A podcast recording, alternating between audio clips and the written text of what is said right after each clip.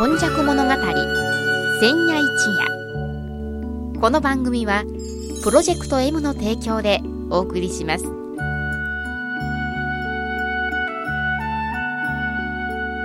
神戸は港があることで多様性のある町となりました。しかしその港というのは神戸港だけを指しているのではありません。山から海へと注ぎ込む川のある地域には素晴らしい砂間が広がり海の流れと川の流れに相まった。この永田地域一帯も神代の昔から自然の生んだ港がたくさん点在していました。この番組「永田今昔物語千夜一夜」これはこの地域を育んできたこれらの多様な人々の往来とそしてここが住みよいということで定住してきた人々の培ってきた様々。を毎週土曜日の夜の7時15分から15分間 FMYY からお届けします。皆様こんばんは。本日も永田今昔物語の時間がやってまいりました。現在はですね1995年の阪神・淡路大震災。この地域にとって本当に大きな大転換の、えー、ことでもありましたのでこの話を当事者として話していただいています。75夜本夜はこの方のお話です。須磨で生まれ須磨で育ち八十数年井上勇です。よろしくお願いします。よろしくお願いいたします。さて井上さん今日はどういうお話でしょうか？あの神戸の乗り物と交通事情これはあの地上となあの話なんですが、はい、震災にですね、あのやはり住宅もさながら、やはりあの交通機関がもうほとんどその高速道路は倒壊し、あのその阪神電車も山陽電車も神戸高速も多大な被害を受けまして、神戸の場合は、この東東西に細長い町ですので、交通機関がですね、遮断されますと、これはもう生活に一番影響を及ぼすような大被害でしたですね。そうですね。これはですね、ちょっとあの、復旧につきましてはですね、あの、もう簡単にお話しますと、あの、JR が4月1日にですね、あの、全面開通してるんですね。そんなに早かったこれはね、JR だけはね、もういち早く、はい、あの、この全面開通してますね。山陽電車はね、部分的には、あの、もう、あの、この、直通でなしに、うんうん、あ住まい性は、あの、あの、6月に完成してますが、阪神電車阪急、半期も割合早かったんですけども、やはりあの、乗り入れのあの神戸高速の場合は大海通りで陥没事故がありましたので、でね、これは随分長いことかかりましたね。難しいですね。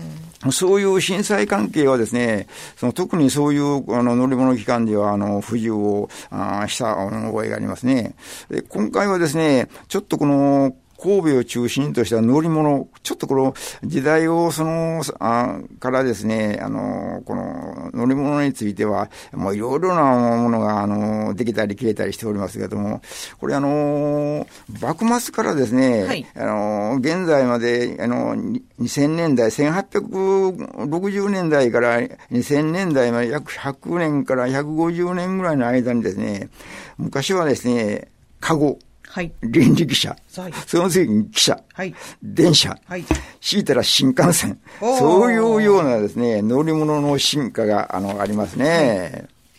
それでですね、この、特にでも神戸の場合は、先ほど申しましたように、あの、東西に長い町ですので、この、JR、阪神、阪急、山陽が各電車があります。ええ、これがそれ南北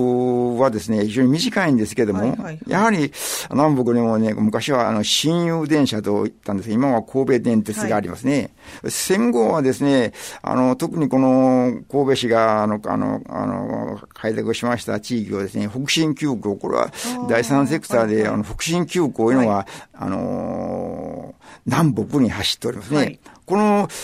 この点が、あの、二つの鉄道が南北に走っておりますね。そしてやはり、あの、珍しいのはですね、あの、車両を持たない、あの、鉄道会社。神戸高速鉄道。これ車両がないんですね。トンネルというか地下道だけそうですね。これもですね、はい、神戸発祥だろうと。そうなんですそう言ってますね。はい。であれ、あの、この地下鉄をですね、あの、神戸高速を通るのが阪神と阪急と山陽ですね。はいはい、阪急の場合は、もう、あの、高速神戸で折り返しておりますけども、阪神電車の場合は、もうご存知のように、あの、近鉄が阪神に乗り入れしまして、ええ、で、また、あの、山陽電車がですね、はい、大阪まで直通、姫路から大阪まで直通という、はい、これも便利になりましたですね。そうですね。ところで、やはり、その、あの、であの車両のその昇降率ですか、あの、乗客はですね、やはり JR が、あの、一番やはり乗り降りが多いですね。便利がいいということですね。すね特に、あの快速、新快速などは、本当にもう、この便利が良くなりましたね。特急のようなもんですね。はい。まあ、特に近鉄はですね、あの、この、近い将来、姫路から、あの、名古屋、三重、島まで直通が出るだろうと。こういうような、はい、時代の進化ですね、はい、我々子供の頃から考えますと、近鉄電車がなぜ、あの、この、晩秋平野を走るかというようなこともですね、これ実現されるんじゃなかろうかと思いますね。そして、やはり、この JR から、あの、これ見ますと、まあ、国鉄時代はですね、あの、神戸、神戸発東京行きというのがありましてね、はい、特にあの、夜行列車の銀河、というのもですね、あの、神戸、あの、神戸8時頃出ますと、東京へですね、8時頃12時間ぐらいかかっとったんですね。その時に、あの、昼間が出ました、あの、神戸発、あの、特急、あの、小玉号。これは和田さんがあの前お話しましたように、現在川崎車両に置いています、あの車両の一部はですね、神戸発東京行き特急小玉号でしたね。これもやはり今から言いますと、やっぱし懐かしいということになるでしょうね。これ次はですね、やはり神戸市の場合はね、あの、特にもう乗り物というのは、その当時はもう戦前、戦後ぐらいはですね、あの、自然がまず優先でしたですね。神戸市電の場合はですね、あの、須磨駅から、あの、須磨から三宮まで、これもの懐かしいその路線がありまして、須磨からあの3番系統と4番系統の電車が走りまして、3番系統の電車に乗りますとですね、尻駅をまっすぐ、あの、あ東行きます。明治橋をですね、電車がですね、あの、速度は、あの、出ませんので、ずっとが一番高いところから、あの、南側を見ますと、川崎車両のですね、電車を作ると光景が見えますね。それからずっと松原を通りまして、今度は兵庫の港、中央市場の近辺に行きますと、兵庫の港が、あの、見えまして、そこは船が見えて、そして三宮へ着くのは約50分から小1時間ぐらいの、あの、乗り物で、そしてその通勤ですね、川崎車両とか、あの、三菱重工の、あの、職工さんがですね、やはりこの市電の、あの、を最大に、あの、利用してましたね。だから今から考えますと、この自然もですね、こうのんびりしまして、特にその、須磨から出ております3系統、4系統は尻池からあの山手を回りまして三宮行く。この車両もですね、須磨から三宮行く車両は500系統とか600系統、700系統の電車がロマンスカーという、電車ができまして、あの、座席がですね、あの、この、よ、横一列でなしに、あの、前に、あの、座って、その、座席が、あの、ガタンとこう、あの、変わるという珍しい、その、要するにロマンスカー。そして、板江戸からでの出ます支店はですね、5番とか6番系統は、これは近平町周りでですね、400系統の小さな箱型の電車が、あの、走ってましたね。これも、昼間もですね、かなりのあの人がやっぱし、あの、この電車を利用してましたですね。それと、やはり、この、車両、その他の車両をしますと、やはり今はもう、この自動車が優先ですので、ええ、どこの道もですね、もう自動車でですね、もうアフリカやっております。そして自動車のためにですね、あの、軌道を走っておりました市電がですね、あの、やむなくですね、昭和46年、1971年にですね、全線が廃止になりましたですね。そして、あの、この、スマはですね、割合にこのスマができたのは昭和2年ですので、あの、古仙橋が、あの、完成しましたが昭和2年ですので、やはり、その、その間、神戸の市電がですね、非常にあの、長いこと、あの、活躍された。そして我々も、あの、新海地の繁華街行くためにはですね、須磨から市電に乗りまして、あの、港川公園、あの、公園東口とか3番系統に乗りますと、港港町というところにおりましてですね、新海町南北に、あの、あの、すずろ歩くと。そして、やはりその新海地もですね、非常にやっぱし、この乗り物関係では自然の関係でですね、市民がですね、本当にあの娯楽的な、あの、この場所があありましたですね。これも今はもう全くこの跡形もなくですね、あの、いにしえの場所もですね、あの、本当になくなってですね、私たちの年代から見ると、やはり寂しい気もいたしますね。なるほど。でも、これはちょっと最近の話ですけども、これも神戸発祥ということで、タモリのなんか番組でですね、神戸に一番乗り心地の悪い乗り物があると。あ、わかりました。スマにありますね。この、カーレーターって言うんだそうですね。はいはいはいはい、これはさすがのタモリもですね、これは日本でも珍しいだろうというような話もですね、あの、この調べとったら、ふっと、あの、出てきましたね。そして、この、